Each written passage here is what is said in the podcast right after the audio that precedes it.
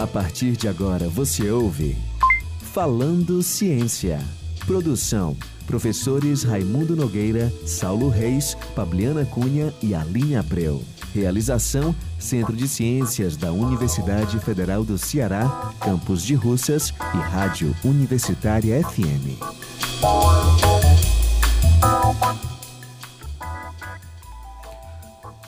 Boa tarde, pessoal. Esse é o Falando Ciência, o programa da Rádio Universitária FM 107,9. Apresentação desse que vos fala, do professor Raimundo Nogueira e dos meus colegas participantes, professor Saulo Reis, do Departamento de Física. Tudo bom, Saulo? Tudo bom, Raimundo? Boa tarde. Professora Pabliana, da Departamento de Química. Boa tarde, Raimundo. Boa tarde, nossos ouvintes. E hoje conosco a professora Aline, do nosso campus de Russa. Tudo bom, Aline? Como é que está você hoje? Tudo bem, Raimundo. Boa tarde aos ouvintes. E o nosso tema de hoje é muito interessante. Nós vamos falar sobre polímeros, as moléculas gigantes, não é isso? E para falar sobre esse assunto, hoje temos aqui a professora Judite Feitosa. Ela é professora titular do Departamento de Química Orgânica e Inorgânica da Universidade Federal do Ceará. E no Era Uma Vez a Ciência, a Pablina vai contar um pouco da história dessas macromoléculas, os polímeros. Depois conversaremos com a Judite sobre eles e no, finalmente falaremos um pouco sobre a extração de borracha na Amazônia no quadro Ciência na Ficção. Perguntas, comentários e sugestões podem ser enviadas para o e-mail falandociência.gmail.com. Era uma vez na ciência.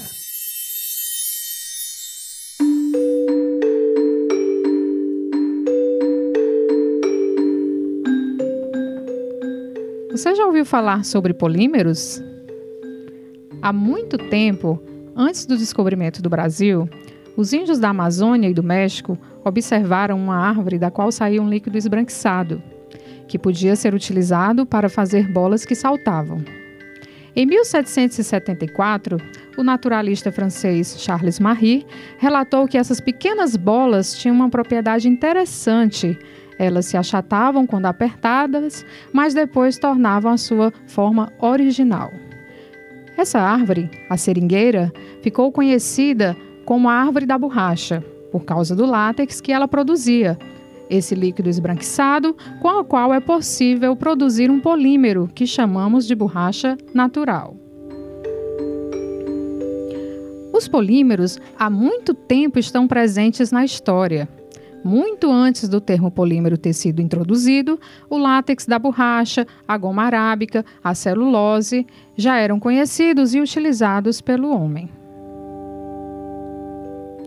O primeiro polímero a ser sintetizado em laboratório foi o polietileno, no ano de 1934 em uma indústria na Inglaterra, mas esse polímero só ficou conhecido anos depois, durante a Segunda Guerra Mundial. Nessa época, desempenhou um papel importante, pois era utilizado como isolante elétrico de radares militares.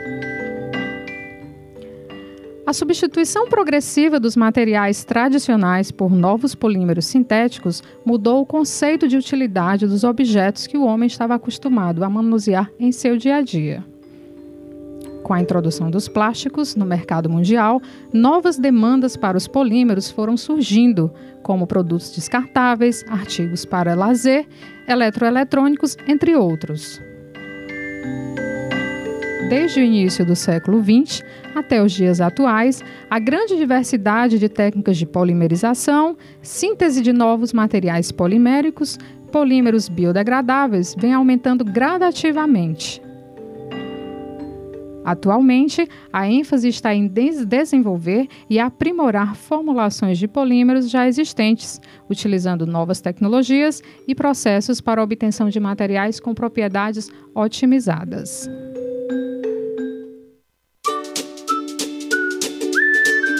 Fazendo Ciência.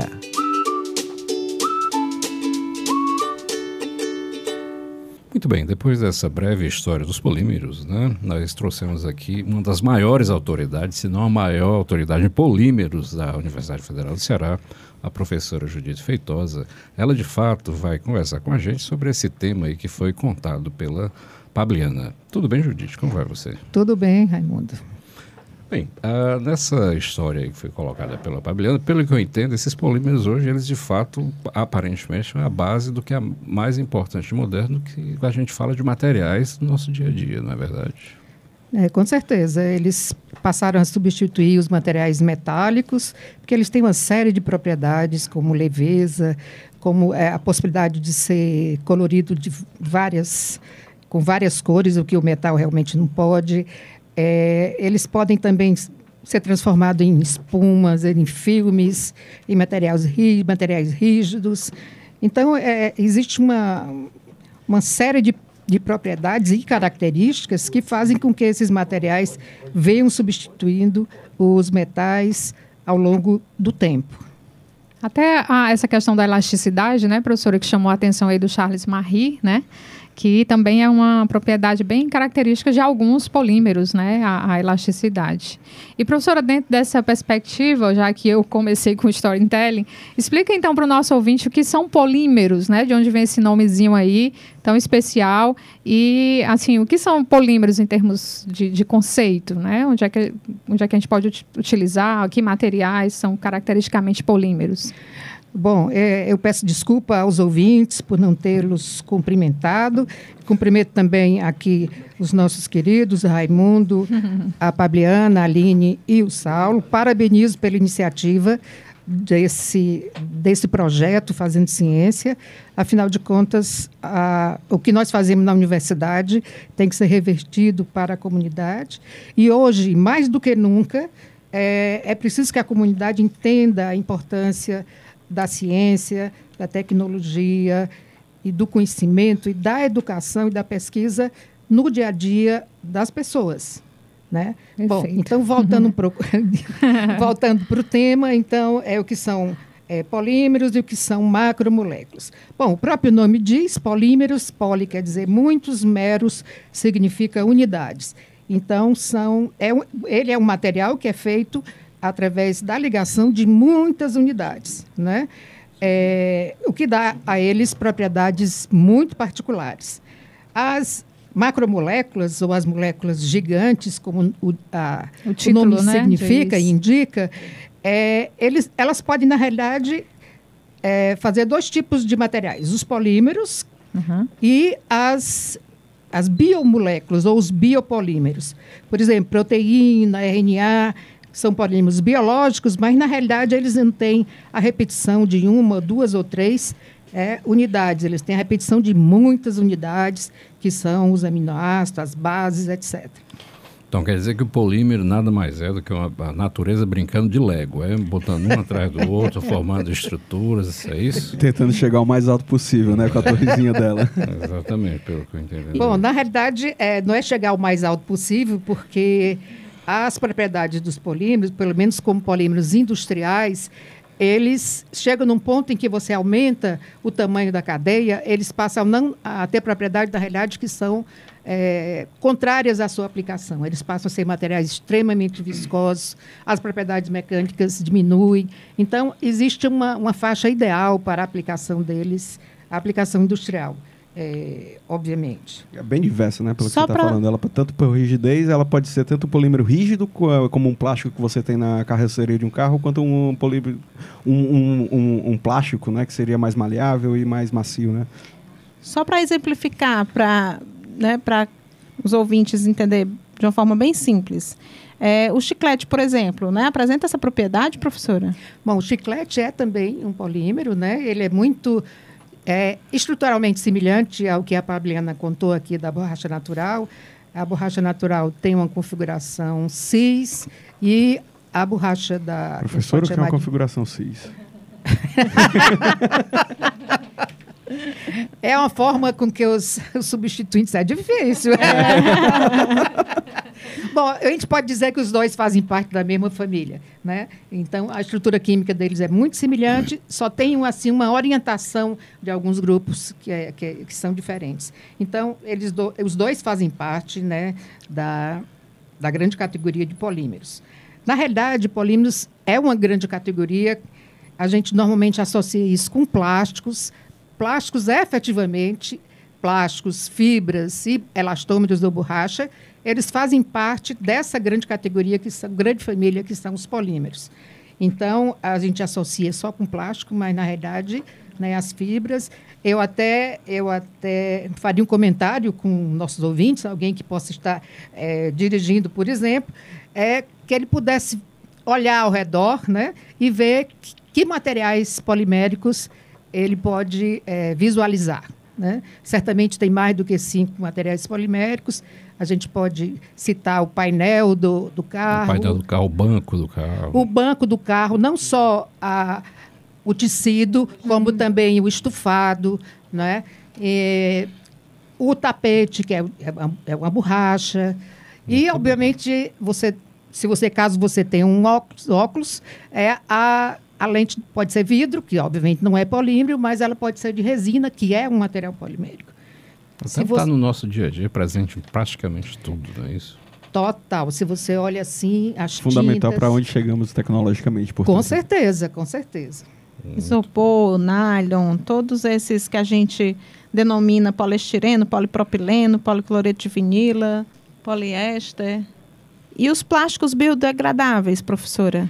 Bom, essa é uma, uma questão bastante interessante. Eu estava ouvindo que parece que a nossa, os nossos vereadores estão com uma proposta de eliminar os, eliminar os, canudos. os canudos, canudos plásticos, plásticos, né? É. Na verdade, é uma, é uma pequena contribuição, né? trocando por materiais tipo papel, nem sei. Metal, né? Metal também, é? Metal é sendo também. reutilizável, né? É, para leva lá o seu, você vai, né? você leva o seu E canudinho. também existe toda essa tendência do dos plásticos de sacola serem biodegradáveis. Uhum. A questão da, do biodegradável, é, a gente tem que analisar de duas formas. Nós queremos alguns materiais que efetivamente durem. Uhum. E nós queremos alguns materiais que não sejam acumulados no lixões. Então, eu, por exemplo, estava arrumando a minha sala recentemente, quando eu fui arrumar uma... Uma, uma gaveta? Não, não era gaveta, não, era estante mesmo. Uhum. Aí a capa de uma, de uma da dissertação, uma dissertação estava completamente desmanchada. Uhum. Então, aquela, por exemplo, eu não gostaria que tivesse desmanchado, uhum. né? Como se você tem alguns é, a carcaça de um equipamento, se você tem até bonecas e etc, uhum. você não quer. Por outro lado, a questão que pode ser emblemática, que é a questão dos dos sacos plásticos, normalmente é, a gente reutiliza para lixo, mas ainda é muito pouco, porque eles duram muito tempo é, no lixo. Né? A questão não é tecnológica. Tecnologicamente, isso já foi definido, já se, já se sabe fazer plástico biodegradável. A questão é de custo. Uhum. Né? Eles são muito mais caros. Né? Eu tive, viajei há uns dois anos atrás para, para Milão, uma, uma interação com um professor da Universidade de Milão, e, e, eu fiz questão de pegar diferentes plásticos, né, que eles já usavam como biodegradáveis, depois a gente até usou para experimentos com os alunos. Alguns depois já estavam realmente desmanchados. Então, é, essa questão é uma questão de meio ambiente extremamente importante, mas que já está definida tecnologicamente. Professora, minha colega Judite, como é que veio essa inspiração para trabalhar com esse tipo de material? Ela aconteceu por acaso, naturalmente? Conte um pouquinho aí da sua história, professora. Ave Maria. Bem rápido. Eu não vou começar. Nasci, hein? Não, não, não, não vou começar. Não, não, é o storytelling é. da sua vida. Ai, ai. Eu, Mas é, como bom... você parou nessa área de polímero, né? bom, antes polímero tem a química, né? Eu, eu incentivo para entrar na área de química foi dado para um professor na época do, do terceiro ano, de então, né, que era o professor Miguel Cunha, extremamente inteligente, articulado. Depois, na verdade, ele passou até a ser professor da universidade, depois da anistia. Então, houve um incentivo muito grande, aquilo fazia você querer é, é, trabalhar com aquele material. Rigorosamente ali eu estava numa dúvida. Eu digo, puxa, eu gosto tanto de arquitetura e eu gosto de química. Uhum. Duas coisas completamente diferentes, coisas que muitas pessoas, ou rapazes e moças, hoje têm essa dúvida em duas áreas muito grandes. É, mas aí você acabou fazendo arquitetura de compostos orgânicos. é, de certo modo, né? Não, na realidade, é, eu digo, puxa vida, eu, eu desenho tão mal que eu não tenho condição de ser arquiteta, né? E eu gostava muito da da área de, de, de química. Bom, aí fazendo química, tive a oportunidade de fazer é, bolsista de iniciação científica, naquela época só tinha produtos naturais, e aí fui fazer é, doutorado. Como a nossa área do departamento é área de inorgânica, né, a ideia era trabalhar com polímeros e com, no caso, é, um metal que é uma terra rara, que é o térbio, que é fluorescente, etc. E então foi esse é, o começo. Voltando para a UFC, eu era um peixe meio fora d'água, porque todo mundo trabalhava com outras coisas. E aí, a muito custo, a gente conseguiu assim, um, um espaço bem pequenininho para começar a trabalhar. Não era, não era um espaço de um banheiro, porque tem um, um, colega de Pernambuco, ele disse que começou no espaço que era um banheiro. Mas era um espaço muito pequeno, né? até porque na época só, só tinha eu trabalhando. E, mas hoje nós temos dois grandes laboratórios, uh, a quantidade de, de alunos 30 a 40 alunos. Olha aí, muito grande. E, e tem um fruto aqui, né, que sou eu. é, eu não queria, eu ia deixar essa surpresa para o final. final. Dois, na verdade, né? Está ficando muito familiar esse problema. É. Tá, tá. Sei que aí... Ex-alunos da professora. É, pois é.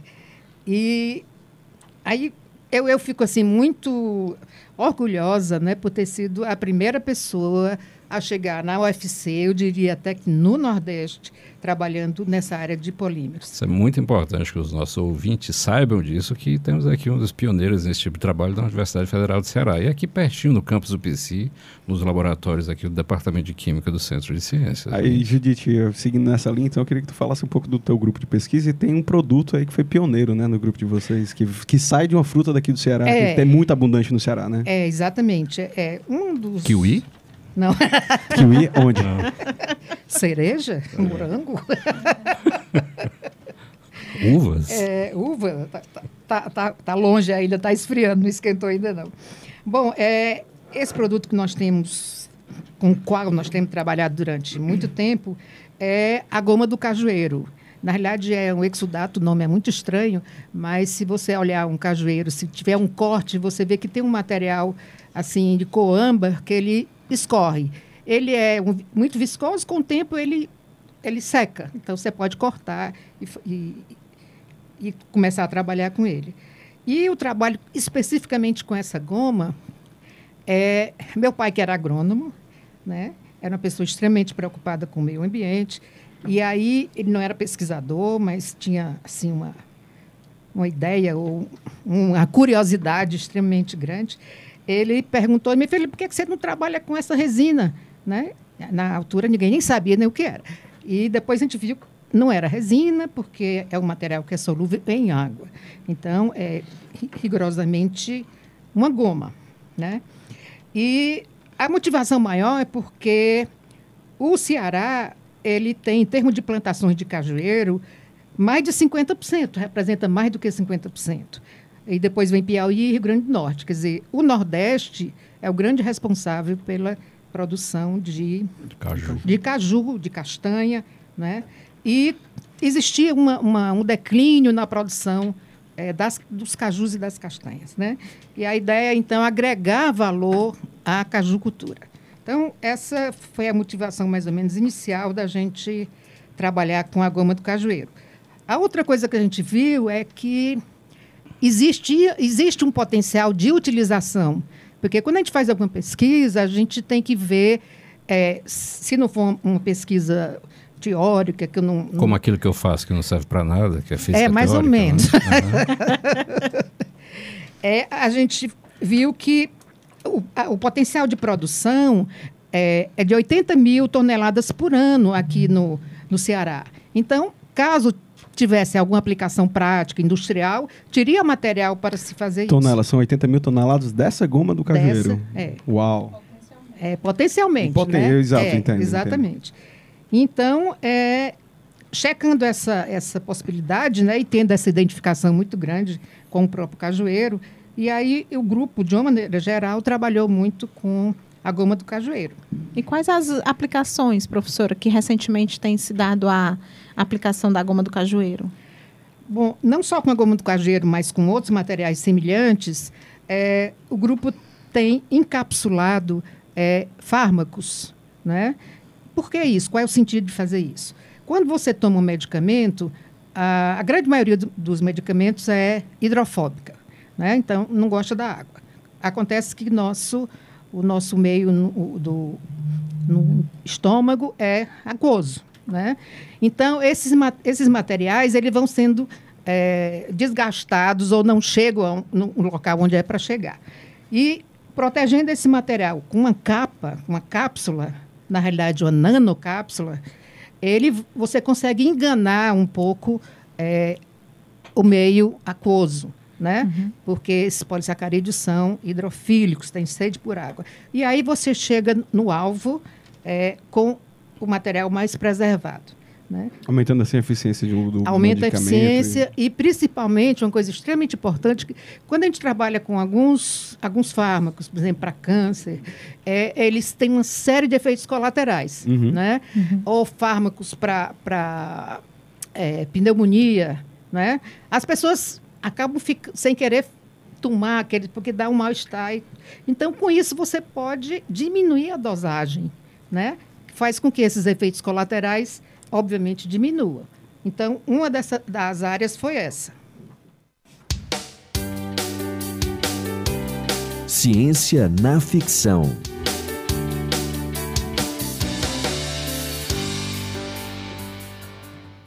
Professora Judite, a questão do, da borracha e tudo mais, na né, extração da borracha, aí seguindo a, linha, a nossa linha de sempre fazer uma sugestão de um filme, alguma coisa, tem um filme interessante com o ator porto-riquenho Raul Júlia, que é Amazônia Chamas, que é um filme de 94, que fala sobre a vida do Chico Mendes, né? Mas, de forma geral, é, a vida de Chico Mendes vai ser vai estar tá, vai tá atrelada a essa extração da borracha e tudo mais. E hoje em dia a gente tem essa questão ambiental, né, da, da exploração da Amazônia e tudo mais. Queria que tu pudesse falar alguma coisa sobre isso aí pra gente, se você tem alguma experiência, já viu, uma, já foi à Amazônia e viu um, uma seringueira, professora? É, agora pela primeira vez eu vi uma seringueira Depois de tanto tempo de trabalhando com borracha natural, né, professora? É. Andando pelo, pelo Brasil de carro, passou por uma cidade chamada Belterra, que é uma cidade próxima da Fordlândia, que, é, que é, foi aquela cidade que, que o próprio Ford, o grande Ford industrial... O Henry Ford, um dos fundadores da indústria automobilística. Da automobilística, né? que ele é, conseguiu uma concessão do Estado de Pará para plantar né, e extrair a seringueira. Por quê? Qual era a razão principal dele? Ele queria ser totalmente independente, porque com isso ele fabricava pneu, o resto tudo ele já fabricava nos Estados Unidos. Né? Acontece que foi um grande área era enorme, era quase quatro vezes a, a, região metropolitana de Fortaleza, e mas acontece que não não deu certo, né? É, eles não tinham experiência com esse tipo de cultura, plantaram de forma incorreta, é, botaram, plantaram as árvores muito próximas, e começou muitas pragas, né? E eles realmente investiram muito, até no estilo americano, é, as casas eu visitei, tinha as casas, tinha um hospital, tinha, tinha restaurante, é, a música era country americana, uhum. é, a comida era hambúrguer. Aí, obviamente, né, os nossos nossos paraenses ou os que estavam trabalhando é, não ficaram muito satisfeitos com essa situação. Então, eles tiveram até algumas revoltas, mas o principal de não ter dado certo é porque a, a região é pedregosa, né? eles não tinham experiência e muita gente, por exemplo, um gerente que eu vi na história, três filhos dele morreram de, de, de praga, de, de, de doenças. doenças. Então, eles mesmo não... Eles não estavam preparados Não estavam, de né? jeito nenhum, né? Agora, só uma coisa, é, é, assim, inter... eles levaram uma quantidade enorme, dois navios com muita coisa, muita coisa mesmo, né? E, mas a coisa não funcionou, ele 1945, todos eles, depois da guerra, que serviu até para para abrigar alguns americanos, eles foram embora. E eu acho que uma coisa muito interessante é que em 1928 o Brasil produzia 95% da borracha natural mundial. Hoje ele produz 2,3%. Né? O Brasil, apesar do nome Révia Brasiliensis, é, o Brasil importa, o que é realmente um absurdo. E ele importa na realidade, houve um roubo né, de, de, de 70 mil né? sementes, ah, é, sementes por, um, né? por um inglês. E ele distribuiu essas sementes né, nas colônias é, Britânicas. britânicas, Indonésia, Malásia, que são os grandes produtores, Produtores de hoje em dia. é, de hoje. Né? Então, ali é uma situação muito É, o que é complicada. interessante é como são os ciclos, né? tanto da, do desenvolvimento científico-tecnológico e da indústria. Né? No início você só tinha a exploração do, do polímero ah, natural, Natural. Passou-se pro- então para o sintético, né? que foi de grande abundância né? até um certo tempo, e agora o mundo inteiro se volta novamente para a produção do polímero natural. Né? E as pessoas passam de novo a prestar atenção nesse tipo de produto. Pois bem, pessoal, vocês viram esse assunto bastante interessante. Quem quiser conhecer um pouco mais, está convidado a visitar o laboratório da professora Judite aqui na nossa querida UFC, mais precisamente no Departamento de Química Orgânica e Inorgânica do Centro de Ciências. Não é? Esse nosso papo de hoje termina por aqui, então. Tá certo? Você pode acompanhar o nosso programa toda segunda-feira, às 14h30, na Rádio Universitária, FM 107,9, e agora com reprises nos sábados, às 1h30 da tarde. Nosso conteúdo também está disponibilizado no site da Universitária FM, radiouniversitariafm.com.br. Muito obrigado a todos, a todos os ouvintes, aos colegas aqui presentes, e uma boa semana para vocês. Você ouviu Falando Ciência. Produção: professores Raimundo Nogueira, Saulo Reis, Pabliana Cunha e Aline Abreu. Realização: Centro de Ciências da Universidade Federal do Ceará, Campus de Russas e Rádio Universitária FM.